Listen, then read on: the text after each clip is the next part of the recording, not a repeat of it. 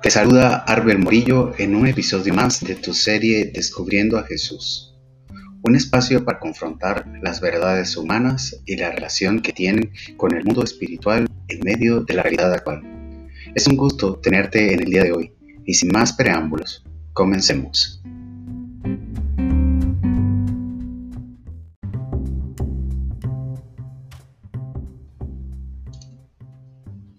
El reconocimiento de que Jesús es verdadero hombre y verdadero Dios, es decir, la doctrina de las dos naturalezas, fue establecido en el concilio de Calcedonia en el 451 después de Cristo. Esta doctrina de la doble naturaleza de Jesús trasciende el horizonte de la experiencia y la imaginación humana, y todo únicamente porque se trata de un misterio. La encarnación del Hijo de Dios está descrita en Filipenses. Filipenses, por cierto, es una carta del Nuevo Testamento. Está más o menos por la mitad del Nuevo Testamento, casi al final de la Biblia. Y está escrita por San Pablo. Eso está en el capítulo 2, versículo 6 hasta el 8. Y dice que describe a la encarnación de Jesús como una humillación una humillación que sufrió el mismo Jesús. Quiere decir que desde el inicio estaba Jesús sintiéndose humillado, al menos así es como lo ve San Pablo, que es quien lo describe.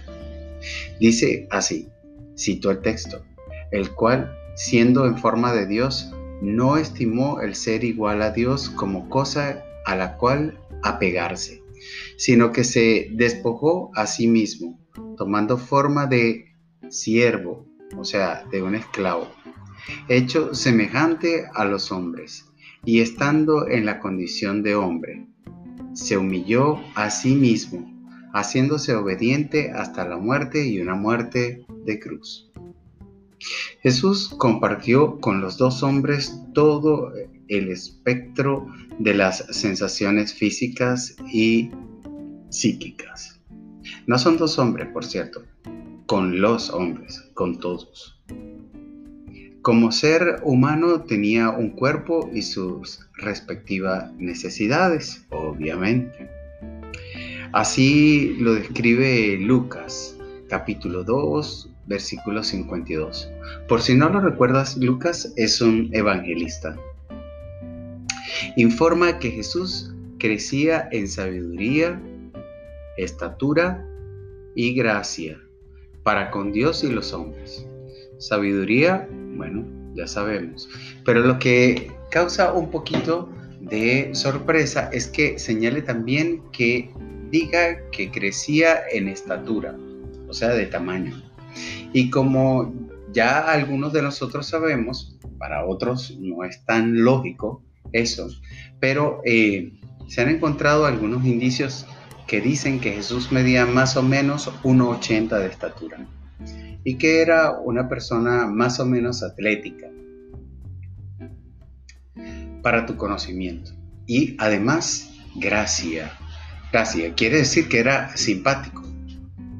Se alegró con los fieles en la boda de Caná. Sufrió con los tristes y lloró cuando Lázaro había muerto. Por cierto, también eso quiero decirte, Lázaro era un muy buen amigo de Jesús y a quien Jesús amaba mucho. Sus dos hermanas, Marta y María, quizá hayas escuchado hablar de ellas. Tuvo hambre cuando estaba en el desierto. Tuvo sed cuando llegó a la fuente de Jacob. Aquí se consiguió con una samaritana que trató de humillarlo también y decirle que ellos eran más importantes que el pueblo judío. Y resulta que ella terminó confesando que tenía más maridos de los que se podía tener. Por cierto que además de eso padeció el dolor bajo los azotes de los soldados. Dos veces, para ser exacto. Y cada vez 39 azotes. Cuando estuvo frente a la muerte en la cruz, confesó. Y escucha bien lo que dice aquí. Mi alma está muy triste hasta la muerte. Eso puede leerse muy bien en el Evangelio de San Mateo capítulo 26 versículo 38. Jesucristo es realmente verdadero hombre. Y eso lo afirma Hebreos capítulo 4 versículo 15. Que debo acotarte. Esta carta la escribió también San Pablo y está más o menos por ahí cerquita donde se encuentra Filipenses. Aquí, al mismo tiempo, se destaca la diferencia con todos los demás hombres, porque indica muy bien aquí que no tiene pecado. En la misma medida, Jesucristo es verdadero Dios. La Sagrada Eucaristía da fe de que Jesucristo es el Hijo de Dios y también de que es Dios. Pero, ¿cómo es esto? ¿En un pedazo de pan? Veamos. Eso también es posible leerlo en la Biblia. En el bautismo de Jesús se oyó una voz de los cielos que decía, y en este momento es el Padre quien habla, ten muy en cuenta esto. Este es mi Hijo amado, en quien tengo complacencia. Eso puedes leerlo en el Evangelio de San Mateo también, capítulo 3, versículo 17. También en la transfiguración, el Padre enfatizó que Jesús es el Hijo de Dios, indicando que eh, a Él hay que oír. Eso está en Mateo capítulo 17, versículo 5. Las palabras de Jesús, ninguno puede venir a mí si el Padre que me envió no lo trajere, y que se pueden leer en el Evangelio de San Juan capítulo 6, versículo 44. Y nadie viene al Padre sino por mí. Eso también está en el Evangelio de San Juan capítulo 14, versículo 6. Expresan que Dios, el Padre, y Dios, el Hijo, tienen la misma autoridad divina. El Padre trae al hombre hacia el Hijo y el Hijo lleva al hombre hacia el Padre.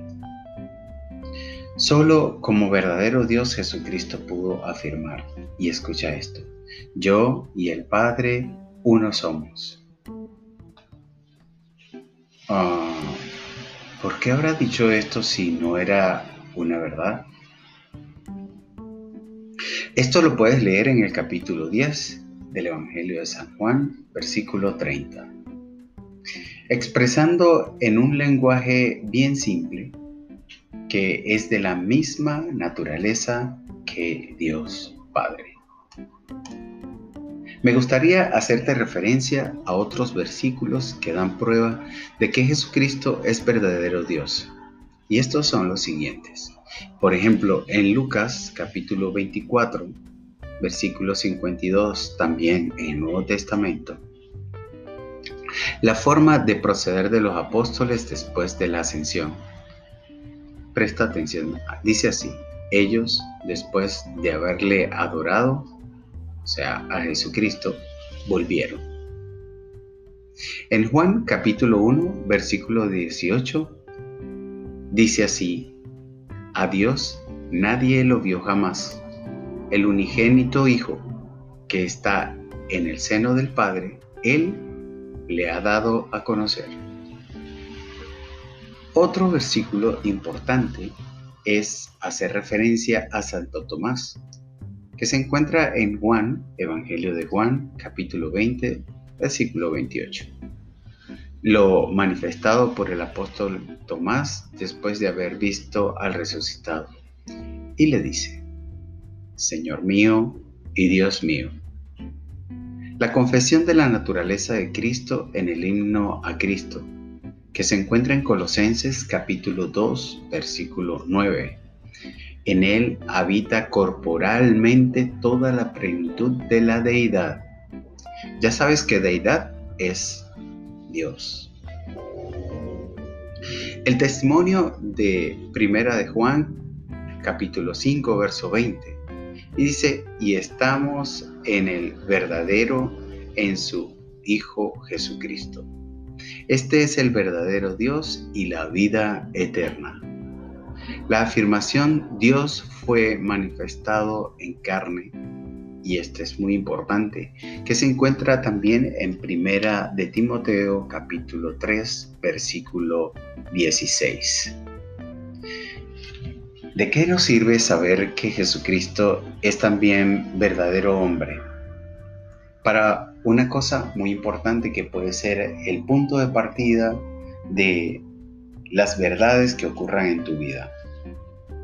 Y es que como fue, es verdadero hombre, entonces es la prueba fidedigna de que podemos realmente hacer de nuestra vida una vida fructífera que ayude a los demás y a nosotros mismos. Como dice el mismo mandamiento, ama a Dios sobre todas las cosas y al prójimo como a ti mismo.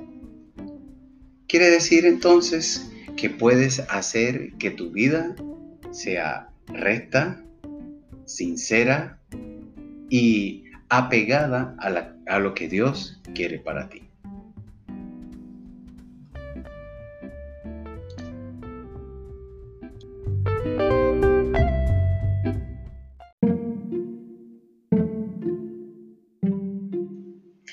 No lo olvides, Jesús es la persona más famosa del mundo que vivió las mismas experiencias en su aspecto humano y que hemos experimentado todos y aún llegó más allá.